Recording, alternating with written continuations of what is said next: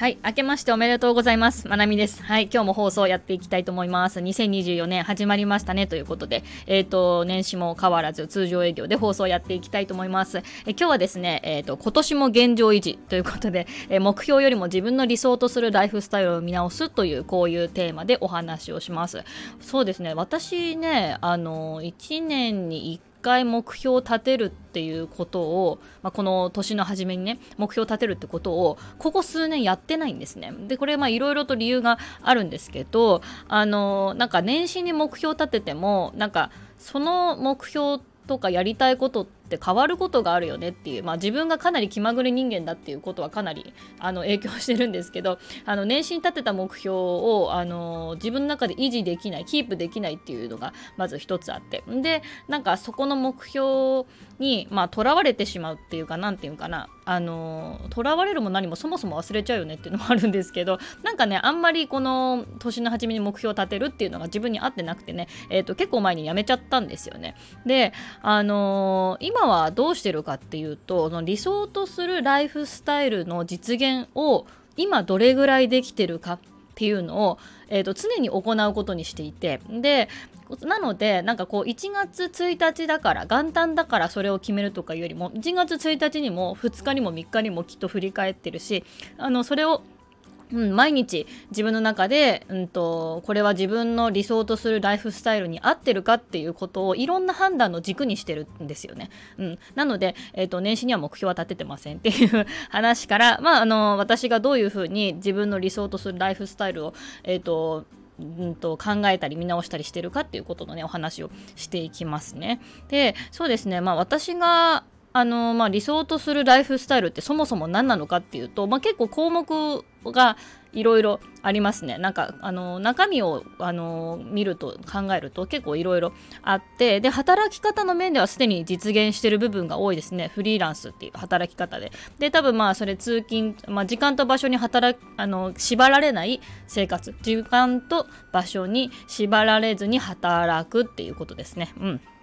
これはまあかなり実現している部分かなというふうに思います。あとはまあの家族の都合に合わせて、えーと、働くっていうことですね。私の夫は転勤がありますし、2024年度で一応今コーチはラストになっていて、次がどこに行くか分かんないっていう状況ですし、まあ、子供も2歳と1歳なので結構子供の体調だったりね、いろんな子供の都合に振り回されるっていうことは多くありますが、あの家族がどうなったととって私の仕事は変わらんよっていう、まあ、仕事のね作業時間間はちょっと変動したりとかしても基本的にあの子供がどうだからとか旦那の仕事あの働くところがどうだからといって私の仕事は影響を受けないよっていう状態をキープするっていうのがまず一つですね。でなんかね目標を掲げるとどうしてもなんかこう数になりがちっていうのもちょっとあるなというふうに思ってるんですよね。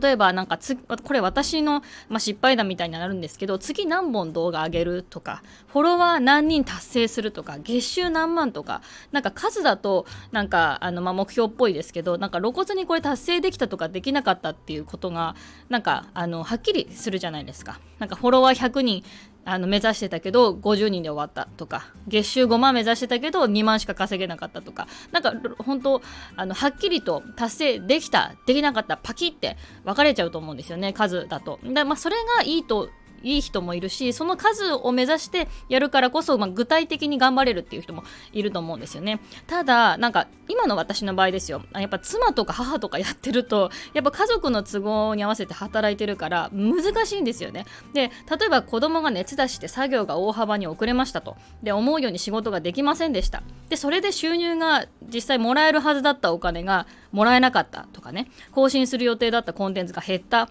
とか。でもそれって目標が達成できなかったって落ち込むことかなっていうふうに考えるようになったんですよね。うん。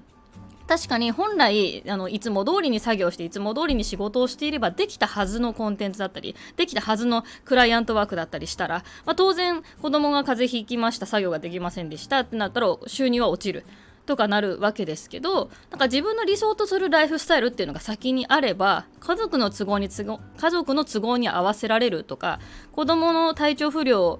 でもあの対応できるっていうのが私の中私の中ではそれが理想とするライフスタイルに入ってるのであここは別にクリアしたよねってなるんですよね。うん、なんかたとえ仕事ができなくても子供の体調不良に合わせて臨機応変に動けたよね。そしたら私が理想としてることライフスタイルの項目としては当てはまってるよね。みたいになるのでなんかこう目標でねあの月収いくらとか動画何本あげるとかよりかはあの私はこういう質的な部分中身の部分とか自分がどういう生き方暮らし方張って働き方をしたいのかっていうとこで考えるようになってからあのうん。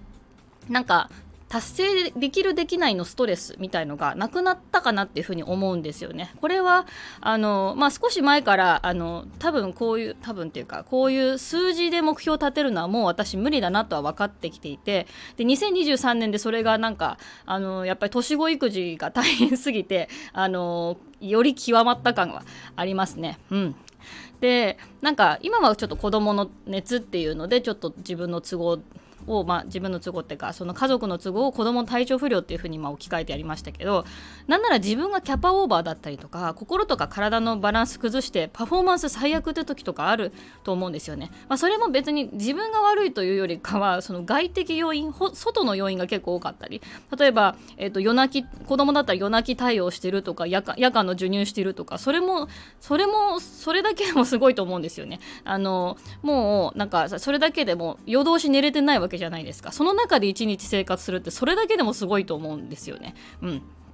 そうそう。だから、まあ、こういう時には自分を大切にして休みたい時に休める。っていうのも私理想とするライフスタイルの中に一つ入ってるんですよ。だから自分を大切にするっていうところで考えるとあじゃあ休もうってこういう時は休んだ方がいいよねって休んだりとかうん。とかあの休むべきなんだろうけど今ちょっと作業してる方が自分の気持ちとか体が楽だなって時は構わず作業するっていうのも私時々あるんですけど、まあ、これもある意味は 自分を大切にしてるっていうことかなと思います。とにかく自分のコンディションをよく観察して自分と向き合って自分に一番合ったことをするっていうでそれが選べるっていう働き方を、えーと、やっぱしたいっていうのがこれ私の理想としているところなのでやっぱこれをが実現できるかっていうところで、えーと、考えてるところがありますね。うん、でまあその自分の理想とか自分も本当はどうしたいんだろうっていうのってパッと聞かれてもなかなか出てこないことが多いと思います。で私は私も結構分かんなくて長いこと私で実はどうしたいんだろうとかなんか言語す言語化するのが結構難しくてでそのために、うんと、今今まで発信っていうものをしてきたりこうやってボイシーで話していきながらなんか私って多分こういう風に生きていきたいんだわっていうところを再確認したところもあるしあとやっぱ手帳はかなり有効ですね。もしあの手帳持ってる人とか、うん、あの何かねメモ帳でもいいと思うので、ね、やっぱちょっと手で書くっていうあの手書きで書き出すっていう作業は結構有効かなというふうに思うのでこれも結構やってみるといいかもですね。だからこう目標を書き出すというよりもこんな風に私実は生きていきたいんだよなみたいな。でそれがなんか今の現実となんか近くなくてもなんか無理そうなことでも全然いいと思うんですよね。なんかこういう生き方したいこういう風に暮らしたいでこういう風に働きたい家族とこういう時間過ごしたいっていうことをやっぱり野心的に書くっていうのが結構これ重要なんじゃないかなっていうふうに思います。うん。で、うん、私はななのでやっぱりこの目標よりも自分の理想とするライフスタイルを見直すっていうところに落ち着いてちょっと気持ちが楽になったかな？目標達成できるかできないかっていう尺尺っていうかそういう物差しで自分を測らなくなってからがちょっと気持ち楽になったのでぜひなんかあの、まあ、新年であのやっぱり気持ち切り替えていろいろやっていこうって思う時に何かちょっとヒントになればなというふうに思いまして今日こういう放送をしてみました。はい。というわけで、はい、また1年ね、えーと、今年も、えーと、一応年中無休でもう一頑張っていこうと思いますので、えーと、また引き続きどうぞよろしくお願いします。じゃあちょっと時間が余ったので、余ったので、とかこの話をしたくて、えー、と私ね、お雑煮これから食べるんですけど、皆さんお雑煮に何入れますっていう話をしたくて、で、我が家は母のお雑煮が受け継がれていてで、私の母の出身東京なんですけど、おばあちゃんがね、新潟だったから、もしかしたら新潟かも。うちは、